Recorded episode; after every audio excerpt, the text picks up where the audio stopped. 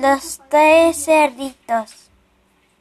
Los tres cerditos llegaron a la edad en que debían dejar la casa eterna y construir la suya. Así que fue que cada uno comenzó la construcción de su nuevo hogar.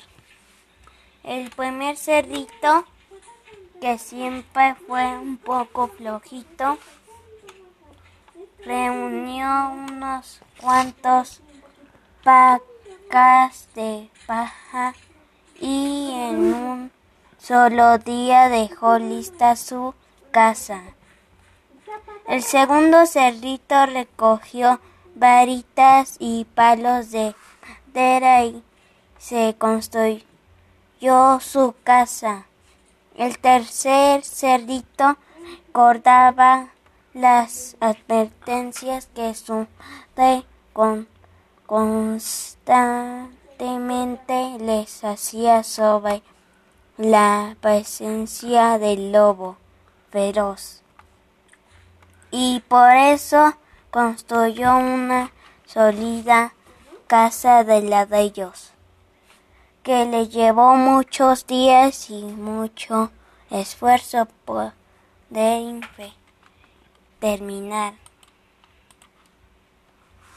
Para no hacer el cuento más largo, solo diremos que el lobo encontró la primer casita de paja, le sopló la derramó y se comió al cerdito.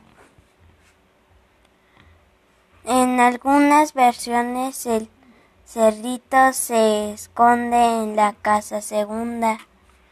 El lobo también sopló y tiró la casa de madera y se comió el cerdito.